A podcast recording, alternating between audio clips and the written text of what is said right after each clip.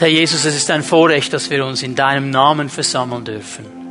Und dass wir wissen dürfen, dass dein Name der höchste Name ist, der uns gegeben ist. Und dass in keinem anderen Namen das Heil zu finden ist, nur in diesem Namen Jesus. Dass wir wissen dürfen, dass vor deinem Namen sich jedes Knie beugen muss. Und das tun wir gerne heute Morgen, weil wir verstanden haben, dass du der König bist. Und dass wir dich anbeten und preisen wollen und erheben wollen. Und ich danke dir, Herr, dass du auch verheißen hast, dass da, wo zwei oder drei zusammen sind, in deinem Namen, da wirst du mitten unter ihnen sein. Und ich danke dir, dass du hier bist, um uns zu begegnen heute Morgen. Deiner Gegenwart, mit deiner Liebe, mit deiner Kraft, um unsere Herzen zu berühren. Und ich danke dir auch, dass du zu uns sprechen wirst durch dein Wort. Und ich bitte dich, Herr, dass du uns durch deinen Heiligen Geist das Wort öffnest. Dass wir das Wort als ein Wort an unsere Herzen verstehen dürfen, ergreifen dürfen und glauben dürfen. Und wir erleben dürfen, wie dieses Wort unsere Leben verändert. Ich danke dir dafür und preise dich, Herr, für deine Größe und deine Güte. Amen. Amen. Bitte nehmt eure Plätze ein. Lasst uns gleich unsere Bibeln zur Hand nehmen. Ich werde euch heute Morgen einiges an Bibeltext geben, den wir miteinander anschauen und ich hoffe, dass vieles davon hängen bleibt in unsere Leben hinein. Wir sprechen auch heute Morgen über den über das große Thema der Glaubensprüfung. 2. Korinther 13, Vers 5 ist ja die Bibelstelle, die wir uns angeschaut haben. Paulus ruft auf, dass unser Glaube geprüft werden soll. Und mir ist aufgefallen, wir leben offensichtlich im Moment so in einer Zeit der Prüfung, weil ich habe diese Woche mindestens drei Werbungen bekommen, äh, per Post, per E-Mail und so weiter. Prüfen Sie Ihr Auto, machen Sie Ihr Auto fest für den Wintertest jetzt geht's los. Also jetzt ist die Zeit, wo man das Auto prüfen soll.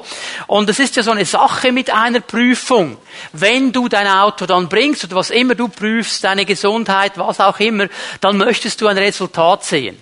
Also wenn ich jetzt mein Auto vorbeifahren würde und der sagt mir, gut, Sie können dann in zwei Stunden wieder vorbeikommen, ich werde Ihr Auto prüfen. Ich weiß ja nicht, was der macht. Ob der einfach zwei Stunden Kaffee trinkt und dann, wenn ich komme, mir den Schlüssel gibt, sagt alles in Ordnung und 300 Franken kassiert. Und mein Auto wurde nicht geprüft. Also ich möchte dann hören, was ist da genau abgelaufen? Hast du das wirklich geprüft und ist alles in Ordnung? Läuft das gut? Und genauso ist es mit dem Apostel Paulus, der sagt, prüfe deinen Glauben, lass das zu, dass der geprüft wird und er gibt uns auch schon das Ergebnis, das gesucht werden soll und gefunden werden soll, indem er nämlich sagt, oder ist es nicht so, dass in eurer Mitte Christus mehr und mehr offenbart wird? Dass man erkennt an euren Leben, dass Christus in euch ist. Dass da, wo ihr hinkommt, diese Gegenwart und diese Liebe und diese Gnade Christi sich ausbreitet. Das ist seine Gegenwart. Da wird er sichtbar. Und das soll diese Glaubensprüfung uns zeigen. Und ich glaube, wir alle kennen ja diese verschiedenen Zeiten des Lebens. Da gibt es Momente, da ist alles in Ordnung und du bist nahe beim Herrn und da ist alles klar und ausgerichtet. Da gibt es aber auch diese schwierigen Zeiten, wo du vielleicht durch ein Tal gehst, wo Anfechtungen und Kämpfe da sind, wo man dann tendenziell damit kämpfen muss, nahe beim Herrn zu sein. Schau, genau in diesen Momenten ist es so wichtig, dass du dran bleibst an deinem Glauben. Da, da ist es so wichtig, dass du dran bleibst. Dass du noch nicht irgendwo in eine andere Richtung rennst, sondern wirklich beim Herrn bleibst, weil er ist der, der uns da durchtragen kann. Seine Gegenwart soll auch in diesen Momenten sichtbar werden. Das braucht unseren Glauben. Wir haben dann miteinander über diese Fundamente gesprochen des Glaubens. Wir sind stehen geblieben bei der neuen Schöpfung. 2. Korinther 5, Vers 17. Ist jemand in Christus, ist er eine neue Schöpfung. Das Alte ist vergangen, Neues ist geworden. Diese gewaltige Verheißung, Schlüssel ist, ist jemand in Christus.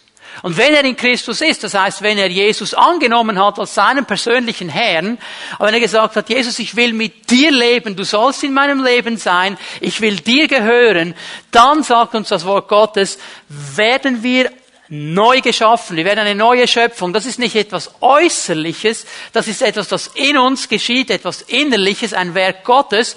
Und er sagt dann auch, das Alte ist vergangen. Neues ist geworden. Also alles, was unsere Vergangenheit ist, alles, was hinter uns steht, all die Dinge, die uns so oft beschäftigen wollen. Von Gott aus gesehen sagt er, das ist vorbei. Das soll keinen Stellenwert mehr haben. Du bist eine neue Schöpfung. Du kannst ganz neu anfangen. Es gibt einen neuen Start. Und für diesen neuen Start soll deine Vergangenheit dich nicht mehr hindern, soll deine Vergangenheit dich nicht mehr zurückziehen. Ich habe das auf die Seite gelegt. Du bist eine neue Schöpfung. Und von da gehen wir weiter in dieses Neue hinein, das der Herr für uns vorbereitet hat. Und hier wollen wir eine Fortsetzung machen heute Morgen. Lassen Sie die Bibel aufschlagen. 2. Korinther 5, Vers 21. Denn im Zusammenhang mit dieser neuen Schöpfung, ein paar Verse weiter unten, gibt uns Paulus hier eine ganz, ganz wichtige Wahrheit, die uns hilft, weiterzugehen. Wenn du in Christus bist, wenn du eine neue Schöpfung bist, wenn du weißt, meine Vergangenheit ist von Gott her geklärt, da gibt es keine Auswirkungen mehr. Und jetzt gehst du vorwärts in dieses neue Leben hinein und lernst es immer mehr kennen, dann musst du diese Wahrheit verstanden haben, die Paulus uns hier beschreibt. Erst 2. Korinther 5, Vers 21 ich lese aus der neuen Genfer Übersetzung. Den, der ohne jede Sünde war, hat Gott für uns zur Sünde gemacht, damit wir durch die Verbindung mit ihm die Gerechtigkeit bekommen, mit der wir vor Gott bestehen können. Wörtlich müsste man den Schluss des äh, Verses übersetzen, damit wir die Gerechtigkeit Gottes werden damit wir die Gerechtigkeit Gottes werden. Das ist eine ganz, ganz wichtige Aussage hier. Ähm, Luther hat über diese Stelle Folgendes gesagt, das ist der fröhliche Tausch.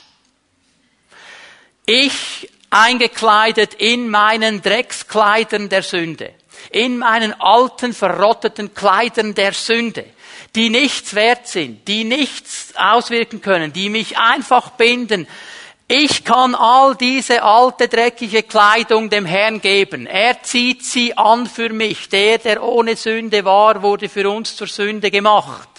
Und ich bekomme im Gegenzug das Feierkleid der Gerechtigkeit. Ein weißes Gewand.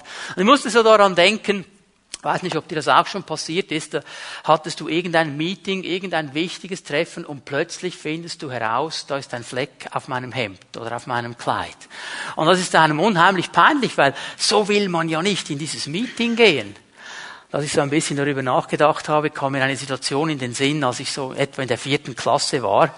Da gingen wir auf eine Schulreise in den Kinderzoo nach Rapperswil. Und in diesem Kinderzoo hatte so ein altes Piratenschiff. Und da konnte man herumturnen und so weiter. Und da war auch so ein, ein, eine Art Liane, wo man den Tarzan machen konnte. Das musste ich natürlich testen. Nun, als ich da am Tarzan machen war, bin ich hängen geblieben. Und meine Hose hat sich aufgerissen den ganzen Oberschenkel entlang. Alles offen. Und das war mir so unheimlich peinlich. Und ich wollte nicht, dass jemand das merkt. Meine Freunde in der Klasse sicher nicht und auf keinen Fall die Lehrerin. Was habe ich gemacht? Ich bin den ganzen Tag so herumgelaufen. Dass niemand merkt, dass meine Hose kaputt ist. Ich wollte nicht, dass das jemand merkt. Das war mir peinlich. Und weißt du, wenn wir dann so einen Fleck haben oder einen Riss, dann tun wir alles, um das irgendwie zu verbergen. Wir wollen nicht, dass die Leute das sehen. Das stresst uns. Und hier kommt dieses Angebot Gottes. Ich meine, ich hätte mir ja gewünscht, es würde ein Wunder geschehen. Meine Mutter kommt um die Ecke und bringt mir eine neue Hose. Das ist nicht passiert. Ich musste den ganzen Tag verdecken. Und jetzt kommt der Herr und er sagt, du kannst mir all diese dreckigen Kleider geben, all dieses verrissene, alte, lottrige Zeugs, da schämst du dich drin. Du kannst es mir geben. Und ich gebe dir ein Feierkleid der Gerechtigkeit. Du sollst meine Gerechtigkeit sein. Du sollst dieses Kleid haben, das nicht dreckig wird, das sauber ist, das schön ist, das für jeden Anlass das richtige Kleid ist. Du bist meine Gerechtigkeit. Wenn jemand in Christus ist, ist er nicht nur eine neue Schöpfung. Der Herr sagt nicht nur, das Alte ist vergangen, du bist neue Schöpfung geworden. Er sagt uns, du bist die Gerechtigkeit Gottes. Du hast die Gerechtigkeit bekommen, die die Gerechtigkeit Gottes ist, die, die Gott selber ausmacht. In dem Moment, wo du dein Herz öffnest für Jesus Christus, wo du ihn annimmst, in diesem Moment bekommst du diese Gerechtigkeit Gottes. Sie ist ein Geschenk. Sie ist nicht etwas, das wächst. Du wirst nicht wachsen in der Gerechtigkeit, weil die ist schon perfekt. Das ist die Gerechtigkeit Gottes. Du kannst die auch nicht verdienen. Oder wenn wir jetzt sagen würden, gut, äh, das ist ja so eine Sache. Jeder von uns kennt ja Menschen, die sind so nett und so gut und die sind immer nur freundlich und machen alles richtig und beten und lesen die Bibel und einfach perfekt. Wir denken, die sind perfekt wir haben ja in der Regel nicht so Mühe zu glauben, dass so eine Person Gerechtigkeit Gottes können wir zusammenbringen. Aber ich? Ich? Wir müssen lernen, das für uns zu glauben, nicht für die anderen. Nicht für die anderen. Gott spricht zu dir. Nicht für einen Menschen, von dem du denkst, der ist perfekt, der könnte das schon erreichen. Er spricht zu dir. Er spricht zu mir. Hinein in unsere Unperfektheit, in unsere Probleme, hinein in die Situationen, die noch nicht stimmen, sagt er, du bist Gerechtigkeit Gottes. Weil diese Gerechtigkeit nicht ein Zustand ist, sondern eine Stellung, die uns geschenkt ist. Es ist nicht ein Zustand. Also wenn ich jetzt da mal Simeon und Christine anschaue, dann würde ich vielleicht sagen, ja, die Christine ist so eine nette, also 95 Prozent Gerechtigkeit, kein Problem bei ihr. Bei Simeon bin ich nicht so sicher. Vielleicht 80. Okay, so, so, so rein menschlich denken wir ja so. Aber Gott sagt, ich schenke dir diese Gerechtigkeit und die ist von mir. Es ist meine Gerechtigkeit. Ich schenke sie dir. Du sollst sie haben. Ich nehme das alte Lumpenkleid von deinem Leben und ich gebe dir das Feierkleid der Gerechtigkeit. Und mit diesem Feierkleid der Gerechtigkeit sollst du jetzt vorwärts gehen. Als jemand, der verstanden hat, ich bin eine neue Schöpfung, das Vergangene ist vorbei, ich habe ein neues Leben und ich lebe dieses Leben in dieser Gerechtigkeit, die Gott mir schenkt.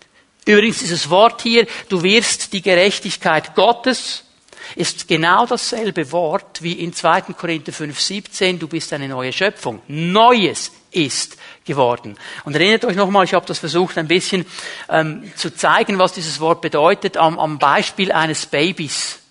Ein Baby, das auf die Welt kommt, ist brandneu. Es ist nicht zusammengesetzt aus alten Teilen. Es ist nicht wie irgendwie Recycling der Eltern. Es ist brandneu. Es ist von Gott her geschenkt, okay? Und genau das ist mit dieser Gerechtigkeit und mit dieser neuen Schöpfung. Die ist von Gott. Die ist von ihm. Und weil sie von ihm ist, ist sie perfekt. Es ist seine Gerechtigkeit.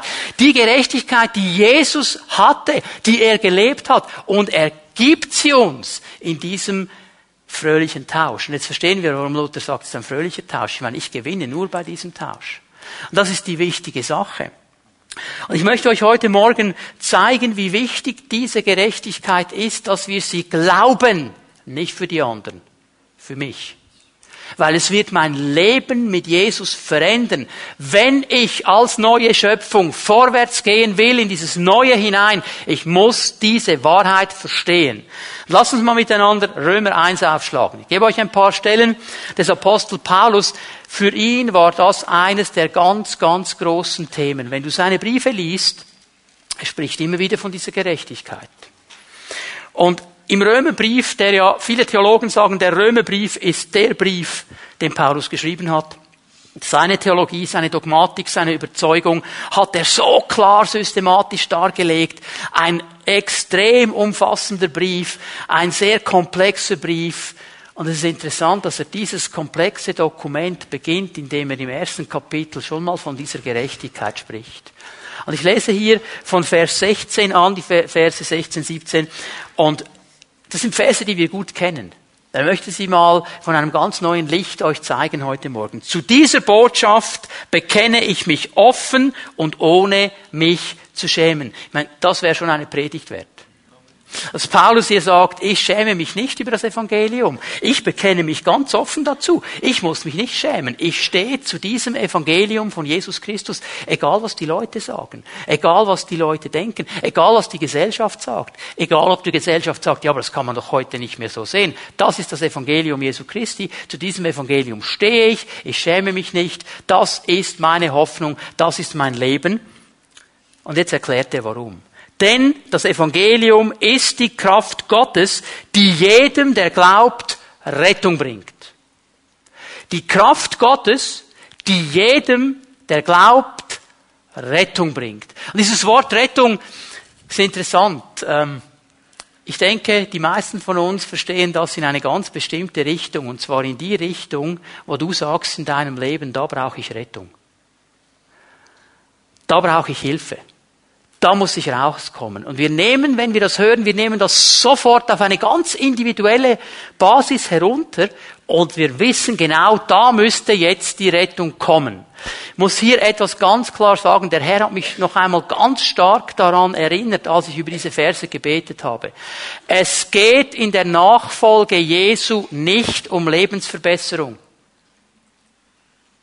Es geht um Lebensveränderung. Das ist ein großer Unterschied. Es geht nicht darum, dass Jesus einfach mein Leben verbessert. Ich meine, es war ja schon gut und jetzt haut er einfach noch ein bisschen Schlagraum und eine Kirsche drauf, dann ist es noch besser. Das ist nicht das Hauptziel. Das Hauptziel ist Veränderung. Er will uns verändern. Er will in uns Gestalt annehmen, dass wir mehr werden wie er. Es geht ihm um die Veränderung. Und die Veränderung wird immer Verbesserung bringen. Der Punkt. Aber wenn mein Ziel ist, und ich sehe Rettung nur da, Herr, ich habe hier ein Problem, rette mich, dann habe ich nicht verstanden, um was es dem Herrn wirklich geht. Weil Paulus spricht hier nicht über diese individuelle Rettung, wo du gerade eine Not hast. Er spricht in einem viel größeren Zusammenhang.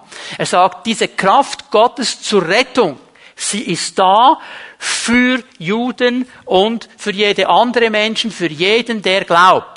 Er will hier noch einmal klar machen, es kommt nicht darauf an, was dein Hintergrund ist, es kommt nicht darauf an, auf welche Kultur du kommst, es kommt nicht darauf an, ob deine Familie eine angesehene Familie oder eine nicht angesehene Familie ist. Das ist alles nicht wichtig. Der Schlüssel ist Glaube. Glaube.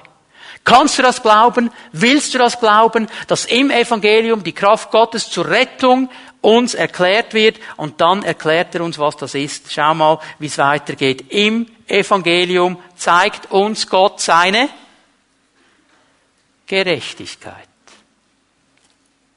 Eine Gerechtigkeit, zu der man durch den Glauben Zugang hat. Paulus sieht hier viel mehr als einfach nur meine individuelle Not im Moment. Was er sieht, ist der Richter des ganzen Universums, der das ganze Universum geschaffen hat, das ganze Universum regiert und er sagt, das sind die Maßstäbe, nach dem das ganze Universum leben soll. Und nur wer diese Maßstäbe auch befolgen kann, wird nahe bei mir sein, wird meine Gerechtigkeit erfüllen, wird sich mir nahen können. Und jetzt merken wir, wo das Problem liegt. Dass wir das alle nämlich nicht schaffen. Dass wir alle nicht in der Lage sind, diese Gerechtigkeit zu erfüllen. Und darum auch getrennt sind von Gott. Also das war das große Problem vom Luther. Der Luther hat versucht, mit aller Kraft, mit allem Willen, mit allem, was ihm möglich war, diese Gerechtigkeit zu erfüllen. Und auch im Kloster, wo er war, sein Seelsorger ist durchgedreht. Weil der kam dauernd, weil er alles in Ordnung bringen wollte, hat bekannt und bekannt und der hat schon langsam fast keine Haare mehr gehabt, der staubt nichts, weil der Luther kam schon wieder. Und nochmal Buße tun und nochmal beichten und nochmal und nochmal. Und es hat nie gereicht. Und er hat drei Stunden gebeichtet, geht vom Beichtstuhl, dreht sich nach zwei Metern wieder um und kommt zurück, es ist ihm noch was eingefallen. Und seine Mönchsbrüder haben gesagt, wenn einer in diesem ganzen Kloster diese Gerechtigkeit Gottes erfüllen kann, dann ist es der Bruder Martinus. Wir haben schon lange aufgegeben, aber der, vielleicht er, er wäre der Einzige. Und er hat das versucht von ganzer Kraft und von ganzer Kraft und hat es nicht geschafft. Und er liest in seinem Studium diese Verse, die wir eben gelesen haben. Und Gott schenkt ihm diese Offenbarung, dass es nicht durch meine Leistung geschieht, dass es nicht durch mein frommes Leben geschieht, dass es nicht durch das, was ich geben könnte, geschieht, sondern ganz allein aus Glauben. Wenn ich vertraue, dass Jesus mir diese Gerechtigkeit schenken will, dann werde ich sie bekommen. Es ist ein Geschenk des Glaubens. Und Martin Luther sagt, in diesem Moment, wo ich das verstanden habe, hat sich mir die Türe des Paradieses geöffnet. Und ich habe verstanden, das ist der Weg da hinein. All mein Tun, all meine Leistung, all diese Dinge hätten nichts geändert. Ich hätte noch lange tun können. Es hätte nie gereicht. Und darum sagt er dann auch am Schluss und zitiert hier den Propheten Habakkuk, der Gerechte wird aus Glauben leben. Dieses Glauben aus an die Gerechtigkeit wird sein Leben prägen. Es wird ihn vorwärts bringen. Und er weiß jeden Tag, ich bin gerecht. Und noch einmal, es geht nicht um eine Lebensverbesserung. Es geht um eine Lebensveränderung. Darf mal ein Beispiel machen hier? Sagen wir mal, dein großes Problem, wo du dir Verbesserung wünschst, ist ein Hühnerauge. Das ist ein ganz großes Problem. Und du bist unterwegs mit dem Herrn und du machst und tust. Das ganz große Ding ist, du hast den innerlichen Eindruck, durch meine Leistung kann ich Gott irgendwie äh, äh, milde stimmen und dann reicht's schon. das noch und das noch und das noch. Aber dieses Hühnerauge, dieses Hühnerauge, das ist das ganz große Problem. Und du betest und du fastest und Gott in seiner Gnade nimmt das Hühnerauge weg. Eine Verbesserung, oder? Ja, also wenn du ein Hühnerauge hast, ist es eine Verbesserung nachher. Aber weißt du, was das Problem ist?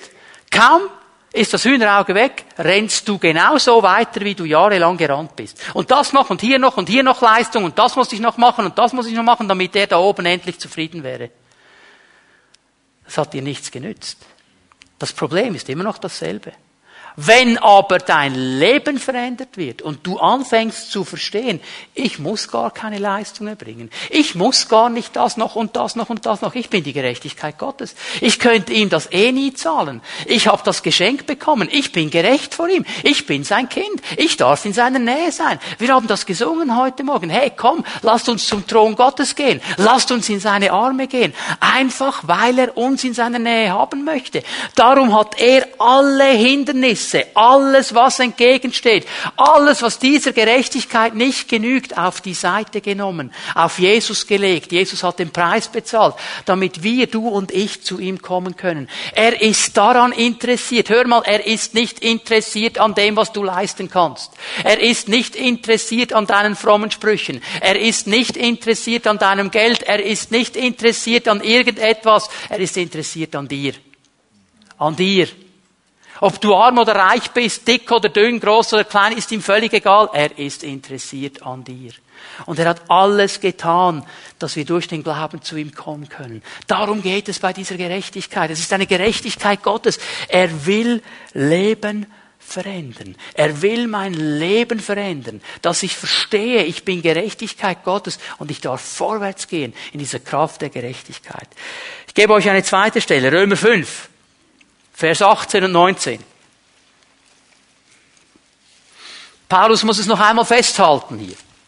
Wir stellen also fest, genauso wie eine einzige Verfehlung allen Menschen die Verdammnis brachte, bringt eine einzige Tat, die erfüllt hat, was Gottes Gerechtigkeit fordert, allen Menschen den Freispruch und damit das Leben.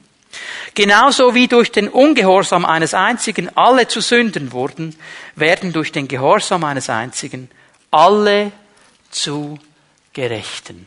Er beschreibt hier, was Jesus am Kreuz getan hat. Jesus, der all diese Sünde, all meine Vergangenheit, alles, was vor Gottes Gerechtigkeit nicht bestehen kann, auf sich genommen hat. Er hat den Preis bezahlt, er war gehorsam. Und durch ihn können wir leben. Durch ihn haben wir einen Freispruch. Durch ihn sind wir die Gerechtigkeit Gottes. hast du gesehen, was Paulus hier für ein Wort braucht? Alle. Alle. Diese Gerechtigkeit Gottes ist nicht nur für ein paar Auserlesene.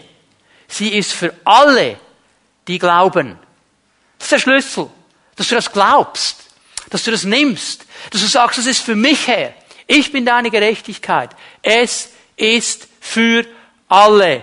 Dreh dich mal zu deinem Nachbarn und sag ihm, du bist alle. Ja. Wisst ihr, lasst uns aufpassen hier, weil es geht genau wieder ab. Ja, also, der oder der, das könnte ich mir vorstellen, aber ich, ich, ich, ich doch nicht. Und der Herr sagt, doch du auch, wenn du das glaubst, wenn du das ergreifst. Es geht darum, dein Herz zu öffnen für diese Wahrheit und zu sagen, Herr, das hast du für mich getan. Ich kann es nicht verdienen, ich kann es nicht bezahlen, ich kann es nicht ableisten, ich kann es nur als ein Geschenk von dir empfangen. Und ich weiß nicht, wie es dir geht, aber ich will das gerne nehmen, weil es ist die Gerechtigkeit Gottes. Und ich möchte euch zeigen, was geschieht, wenn wir das wirklich verstehen. Das allererste, wir bleiben bei Römer 5 und gehen zu den Versen 6 und 9. Römer 5, die Verse 6 bis 9. Es bedeutet Annahme.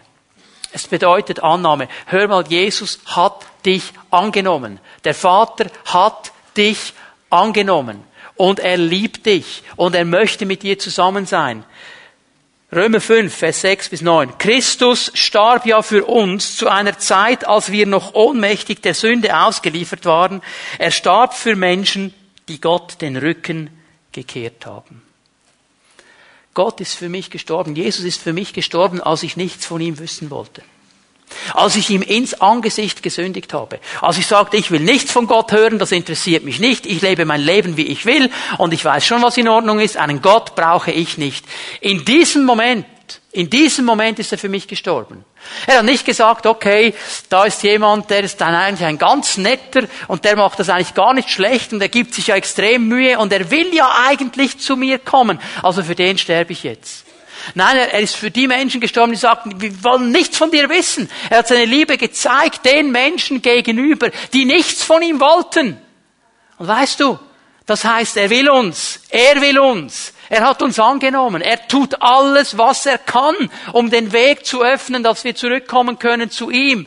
Paulus sagt dann in einer ganz logischen Überlegung, nun, es ist ja unwahrscheinlich genug, dass jemand sein Leben für einen unschuldigen Menschen opfert. Eher noch würde man es vielleicht für einen besonders edlen Menschen tun.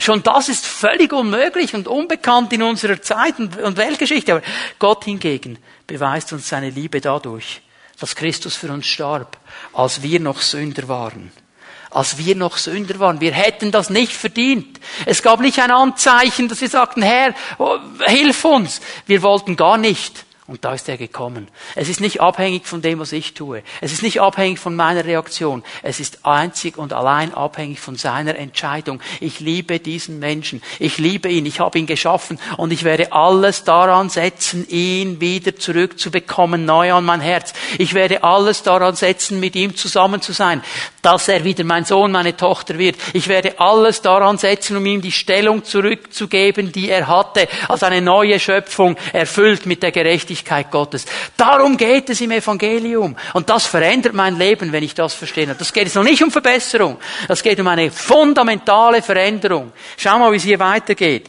Deshalb kann es jetzt, nachdem wir aufgrund seines Blutes für gerecht erklärt worden sind, aufgrund seines Blutes. Es hat Jesus alles gekostet. Es hat ihm sein Leben gekostet, sein Blut. Aufgrund dieses Blutes sind wir für gerecht erklärt.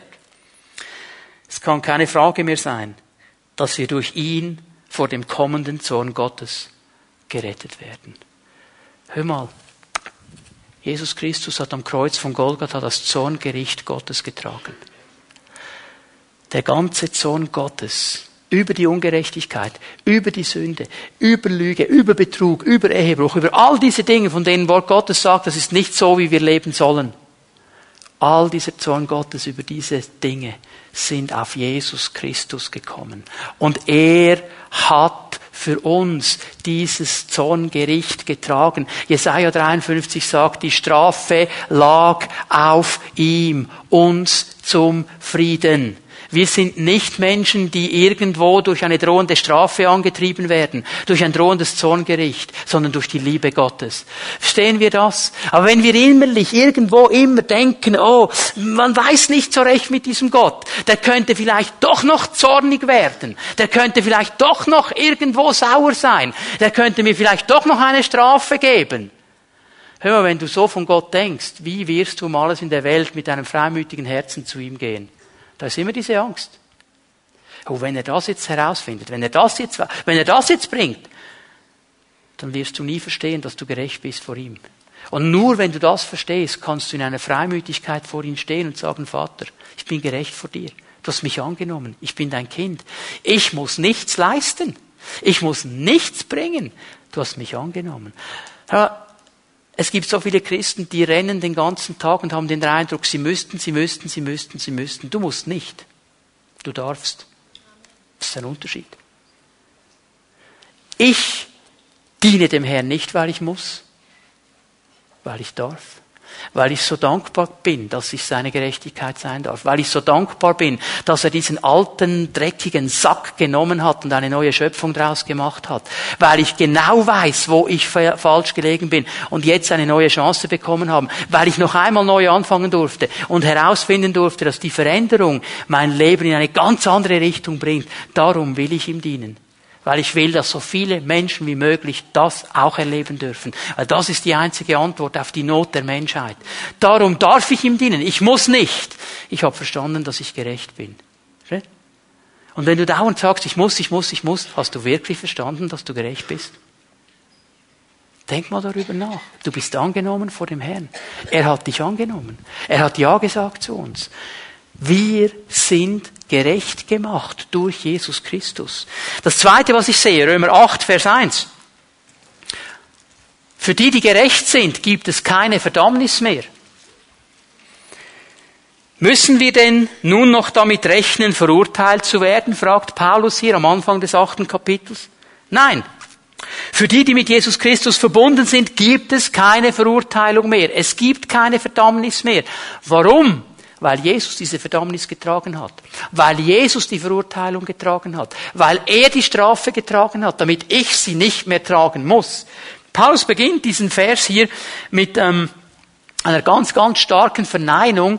Er, er merkt, er muss das so klar machen, dass die Leute verstehen, um was es hier geht. Und so geht es uns ja auch. Wir können das fast nicht einfach glauben. Ja, keine Verdammnis mehr, keine Verurteilung mehr. Und er sagt eigentlich, nein, auf keinen Fall. Es ist absolut unmöglich. Es wird nie geschehen. Es kann nicht sein, dass jemand, der in Christus ist, noch einmal verdammt wird.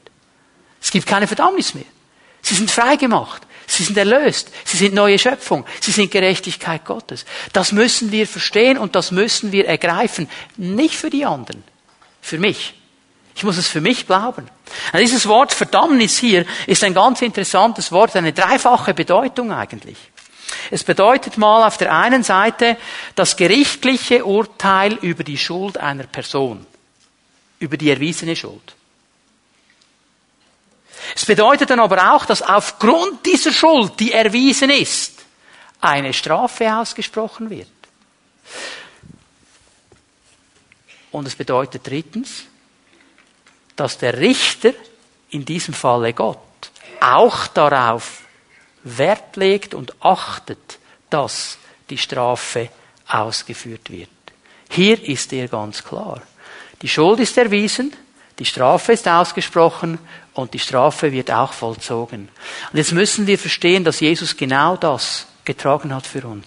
Als er gebetet hat im Garten Gethsemane und gesagt hat, Vater, wenn es einen Weg gibt, dass dieser Kelch an mir vorbeigehen kann, dann bitte, lass ihn an mir vorbeigehen. Aber nicht mein Wille soll geschehen, dein Wille. Zu diesem Moment, zu diesem Zeitpunkt im Garten Gethsemane hat er gewusst, die Schuld ist bewiesen. Und er kannte auch die Strafe, die festgesetzt ist. Sie wurde aber noch nicht vollzogen. Erst am Kreuz von Golgatha wurde die Strafe vollzogen. Gott hat die Strafe auf Jesus gelegt, damit wir keine Verdammnis mehr haben, damit wir freigesprochen sind. Wenn du in Christus bist, bist du eine neue Schöpfung. Du bist die Gerechtigkeit Gottes. Er hat dich freigesprochen. Du bist ein Kind Gottes. Das ist wichtig zu verstehen. Und schon die Römer hatten offensichtlich Mühe damit, das zu glauben. Darum kommt Paulus noch einmal in Römer 8, Vers 33 mit demselben Gedanken. Er muss es noch einmal sagen. Wer wird es noch wagen, Anklage gegen die zu erheben, die Gott erwählt hat? Gott selbst erklärt sie ja für gerecht. Ist da noch jemand, der sie verurteilen könnte? Jesus Christus ist doch für sie gestorben. Mehr noch, er ist auferweckt worden und er sitzt an Gottes rechter Seite und tritt für uns ein. Oh, Halleluja. Halleluja. Ich weiß nicht, wie es dir geht, aber wenn ich das lese, dann hüpft mein Herz. Wer will denn Anklage erheben? Gott hat sie angenommen. Jesus ist für sie gestorben. Ich meine, wer erhebt Anklage? Wir kennen das Wort ein bisschen. Wer ist der Verkläger? Der Teufel. Das ist der Kläger. Er will verklagen. Und ich stelle mir das immer so vor, hast du gesehen, was da steht? Jesus ist auferweckt, er lebt und er sitzt wo? Zur Rechten des Vaters. Und was macht er da? Tritt für uns ein. Folgendes Bild. Und das wissen wir aus dem Alten Testament, dass das so funktioniert. Der Teufel kommt in den Thronsaal Gottes. Und er schnappt sich die Jael da und sagt, Vater, die Jael, also ich sag dir jetzt mal, was die gemacht hat. Und dann lädt er los und bringt Vergangenheit und, und, und, und, und, und lädt einfach Anklage ab. Was macht Jesus? Jesus sitzt zu Rechten des Vaters, sagt, Papi, Joel gehört zu mir. Gott sagt nicht mal ein Wort. Der schaut den Teufel an. Das reicht. Die ist in Christus. Keine Anklage, keine Verdammnis. Mein Kind, vergiss es. Dort ist der Ausgang. Das ist der Punkt. Jesus tritt für uns ein. Du bist Gerechtigkeit Gottes. Hallo. Glaubst du das? Oh, fang an, das zu glauben, es wird dein Leben verändern. Du bist Gerechtigkeit Gottes. Er hat uns geschaffen, eine neue Schöpfung, und er hat uns diese Gerechtigkeit geschenkt. Keine Anklage mehr. Römer 8, Vers 2. Paulus ist nicht noch, fertig, noch nicht fertig. Denn diese Gerechtigkeit Gottes ist die Antwort auf unsere Minderwertigkeitsgefühle und auf unsere Schuldkomplexe, die wir oft als Christen mit uns herumtragen. Denn wenn du mit Jesus Christus verbunden bist, bist du nicht mehr unter dem Gesetz der Sünde und des Todes. Das Gesetz des Geistes, der lebendig macht, hat dich davon befreit. Schau mal, es gibt zwei Gesetze hier. Es gibt zwei Gesetze. Es gibt das Gesetz der Sünde und des Todes. Das ist ein Gesetz, das immer wegzieht von Gott. Gott hat nichts zu tun mit Sünde, er ist heilig. Gott hat nichts zu tun mit dem Tod, er ist Leben. Okay? Das zieht uns weg von Gott, hat nichts zu tun mit Gott. Und dann gibt es das Gesetz des Geistes des Lebens. Das zieht uns zu Gott. Okay? Und jetzt ist die Frage folgende. Wie viel Auswirkung hat das Gesetz der Sünde und des Todes in deinem Leben? Wie viel lässt du zu? Wie viel lässt du zu? Wenn du in Christus Jesus bist, hat es eigentlich kein Anrecht mehr. Dann bist du unter dem Gesetz des Geistes des Lebens. Wenn du aber das Gesetz der Sünde und des Todes zulässt in deinem Leben, das dich wegzieht von Gott, das dir immer wieder deine Versäumnisse vor Augen führt, das dir immer wieder sagt, was du falsch gemacht hast, es wird dahin führen, dass du ein Minderwertigkeitsgefühl hast, dass du Schuldkomplex aufbaust und das Gefühl hast, ich reiche nie, bei mir wird das nie etwas. Wenn ich noch einmal schnell zurückgehe, an diese Situation, die ich euch am Anfang der Predigt erklärt habe mit dem Kinderzoo in Rapperswil. Wenn ich jetzt darüber nachdenke, kann ich ja, ich kann mich zurückerinnern. Und ich lasse dem mal ein bisschen Raum. Dann geschehen ganz interessante Dinge. Natürlich ist es dir passiert. Es passiert ja immer dir. Und da gibt es doch einen in der Klasse, und ich gehe jetzt mal davon aus, jeder von uns hatte so einen in der Klasse. Er war der Beste im Turnen. Er war der Beste in Mathe. Er war der Beste in Deutsch. Er hat alles immer am besten gemacht. Er war der Liebling des Lehrers. Und als man dann in ein gewisses Alter kam, waren alle Mädchen nur an ihm interessiert. Schaut mich nicht so froh an, ihr kennt auch so einen, oder? Und wir vergleichen uns immer mit dem. Und wir idealisieren ihn auch. Oder sie, geht auch auf sie. Der Punkt ist ganz einfach, wenn ich anfange so zu drehen und zu drehen und zu drehen, lande ich in einer Spirale der Minderwertigkeit. Du bist der Letzte, du bist der Blödste, wie kann man nur so blöd sein, sich an so einem Seil die Hose aufzureißen? Da muss man ja oberblöd sein. So völlig daneben. Und dann, wuff, bist du auf der Achterbahn nach unten. Und es zieht dich weg von Gott. Gesetz der Sünde und des Todes. Ich gehe mal davon aus, es geht euch auch wie mir. Ihr habt auch jemanden in der Familie. Ich werde euch nicht sagen, wer es bei mir ist. Der immer wieder mal die Vergangenheit hervorholt. Immer dann, wenn du eine Situation diskutieren willst, vielleicht sagt er, du musst mir gar nichts sagen, du hast. Du bist. Du machst. Wenn ich mich darauf einlasse, dann lande ich auf der Achterbahn nach unten. Ich vergesse, dass ich Gerechtigkeit Gottes bin. Ich vergesse, dass es keine Verdammnis gibt für die, die in Christus Jesus sind. Ich bin voll wieder in meiner Vergangenheit und habe einen riesen Schuldkomplex und versuche wie ein Wilder etwas zu riegeln, dass Gott nicht böse wird darüber. Der ist gar nicht böse, der liebt mich. Der hat mich angenommen. Verstehen wir? Wenn ich aber verstehe, dass ich Gerechtigkeit Gottes bin, wenn ich verstehe, dass Gott aus mir eine neue Schöpfung gemacht hat, dann kann ich hier vorwärts gehen und sagen, Herr, ich richte mich aus nach den Dingen, die zu dir ziehen, nach dem Gesetz des Geistes des Lebens. Erinnert ihr euch daran, als wir über die neue Schöpfung gesprochen haben?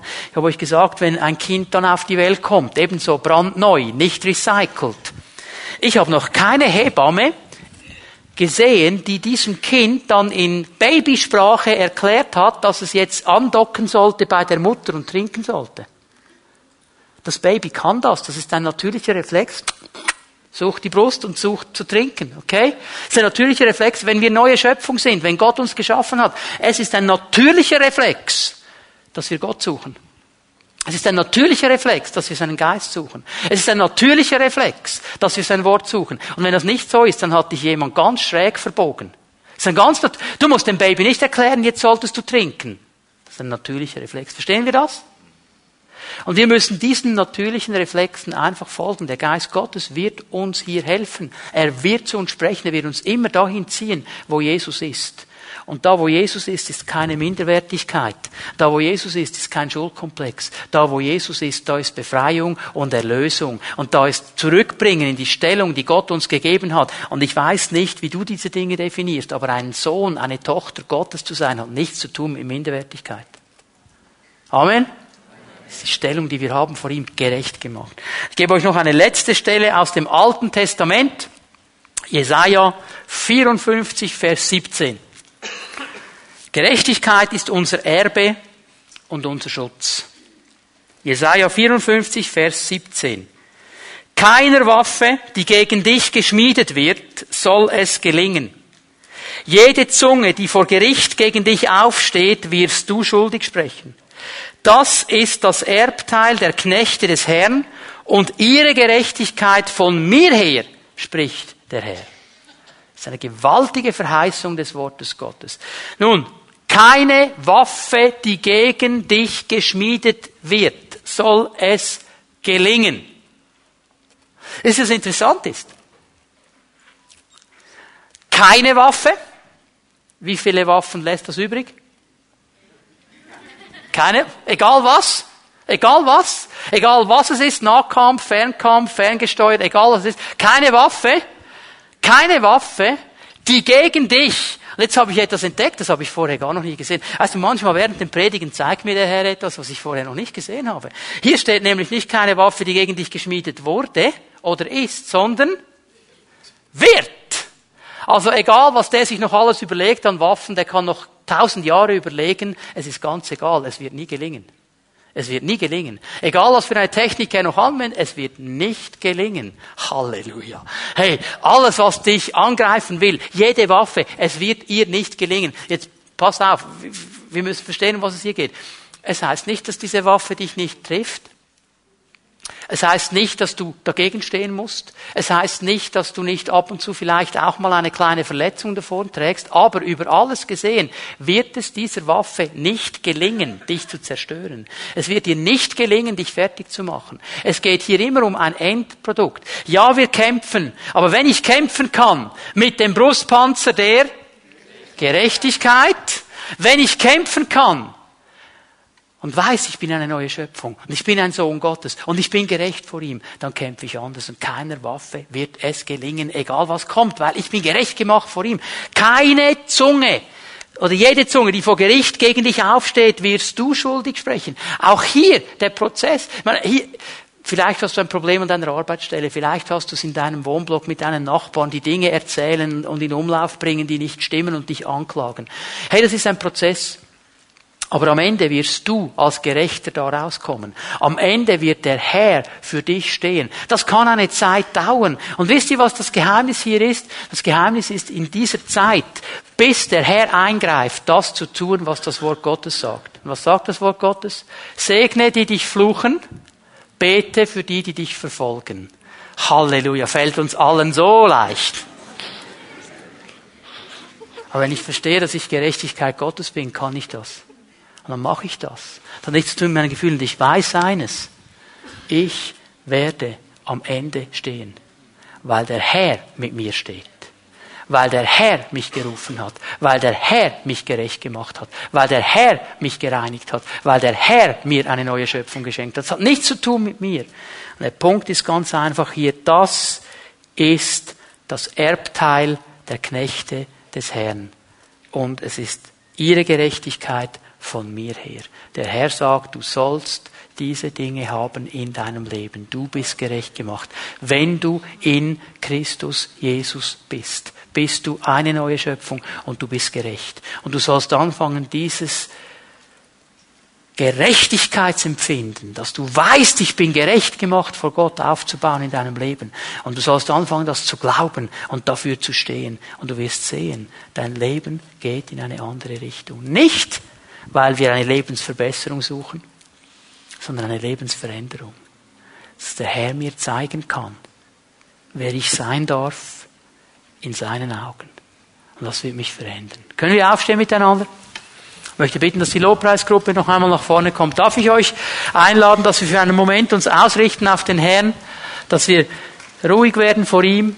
Und ich möchte dich einfach ermutigen, dir für einen Moment mal darüber Gedanken zu machen. Wie ist es mit dieser Gerechtigkeit in meinem Leben, Herr? Dass wir miteinander vor ihm stehen und jeder mal ganz persönlich so diesen Bereich seines Glaubenslebens prüft. Herr, habe ich das wirklich verstanden, dass ich deine Gerechtigkeit bin? Herr, habe ich wirklich ergriffen und glaube ich, dass ich deine Gerechtigkeit bin? Herr, lasse ich mich von dieser Wahrheit immer wieder stärken, dass es keine Verdammnis gibt für die, die in Christus Jesus sind. Herr, bin ich immer wieder ausgerichtet nach diesem Geist, dem Gesetz des Geistes des Lebens in Christus Jesus. Mach mal einen einen Prüfvorgang in deinem Glaubensleben. Lass uns einen Moment hier einfach in der Stille vor Gott das tun.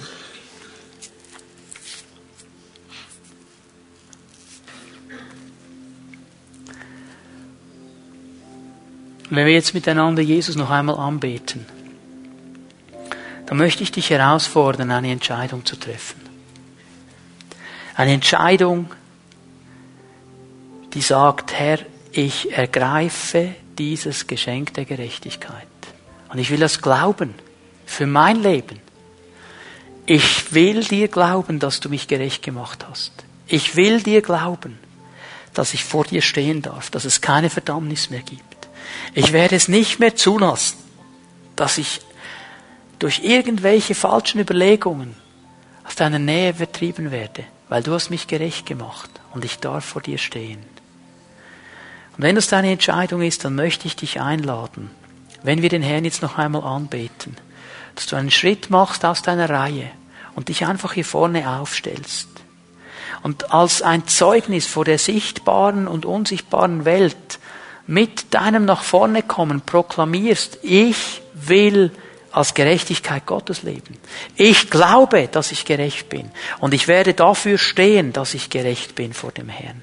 Und weißt du, wir können nicht für dich beten, dass diese Gerechtigkeit kommt. Die kann man nicht herbeibeten. Für die kann man sich nur entscheiden und sie glauben.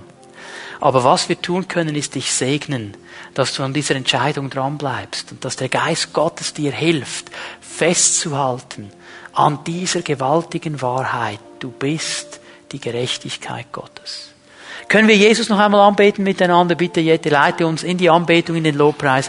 Und ich lade dich einfach ein, während wir den Herrn anbeten und preisen, komm einfach hier nach vorne, wenn das deine Entscheidung ist. Stell dich hier aus, bete den Herrn an. Ich glaube, dass der Heilige Geist schon beginnt, in dein Herzen hineinzuwirken. Und dann werden wir ein Segesgebet sprechen vom Herrn her.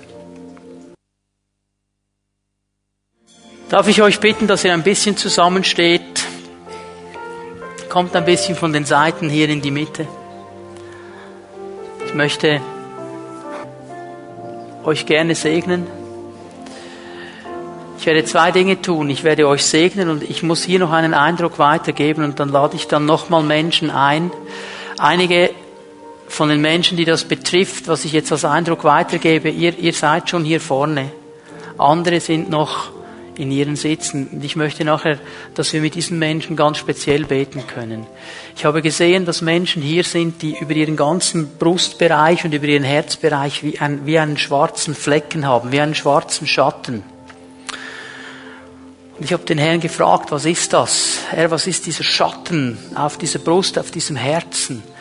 Und er hat mir gesagt, das ist dieses, dieses dauernde Zweifeln, dieses dauernde, genügt es Herr, bist du zufrieden Herr? Dieses nicht verstanden haben, dass, dass ich gerecht bin vor ihm. Das immer noch versucht, irgendwas zu drehen und zu machen. Und das legt sich wie ein Schatten auf deine Brust, auf dein Herz. Und der hat mir gezeigt, dass durch diese falsche innere Einstellung auch körperlich Dinge geschehen sind, Herzrhythmusstörungen, das sind Herzen, die krank sind aufgrund dieser Sache. In diesem ganzen Brustbereich Erkrankungen aufgrund dieser Sache. Das ist nicht ein Problem des Körpers, es ist ein psychosomatisches Problem. Es hat zu tun mit deiner inneren Überzeugung und es schlägt dir auf dein Herz, auf deinen ganzen Brustbereich. Und ich würde gerne dann mit den Zellenleitern und den Pastoren beten für dich und dir helfen, dass du an, an, akzeptieren kannst, dass du Gerechtigkeit Gottes bist und dass dein Körper geheilt wird, dass du innerlich und äußerlich geheilt wirst. Einige von euch, ihr steht schon hier vorne, ihr bleibt nachher einfach hier. Und die anderen, die noch am Platz sind und du weißt genau, das bin ich. Ich lade dich ein, wir werden nach dem Segensgebet noch einmal diesen Chorus singen und dann darfst du einfach nach vorne kommen und dich hier aufstellen. Die Zellenleiter werden dann kommen, die Pastoren werden kommen und sie werden mit diesen Menschen beten. Hier für euch, die ihr hier seid, weil ihr euch entschieden habt, ich gehe als Gerechtigkeit Gottes vorwärts, euch möchte ich segnen, dass der Herr euch dabei hilft. Können wir die Hände ausstrecken zum Herrn? Jesus, ich danke dir für meine Brüder und Schwestern. Danke für diese Entscheidung, die Sie getroffen haben, dass Sie sagen, Herr, ich will vorwärts gehen in diesem Wissen, ich bin gerecht gemacht vor dir. Und ich danke dir, Herr, dass du ihnen hilfst, dass sie an dieser Entscheidung dranbleiben. Herr, dass sie in der Kraft dieser Wahrheit kämpfen. Und ich danke dir, Herr, dass ich die Worte aus Jesaja 32, Vers 17 über ihre Leben aussprechen kann. Das Werk der Gerechtigkeit wird Frieden sein und der Ertrag der Gerechtigkeit Ruhe und Sicherheit für ewig. Und ich segne diese Menschen mit diesem Frieden und mit dieser Ruhe und mit dieser Sicherheit. Heiliger Geist, danke, dass du in ihren Herzen arbeitest und dass du sie ziehst, das Gesetz des Geistes des Lebens und sie verstehen tief in ihrem Geist, ich bin gerecht gemacht vor Jesus. Danke, Herr, dass du sie segnest. In Jesu Namen. Amen.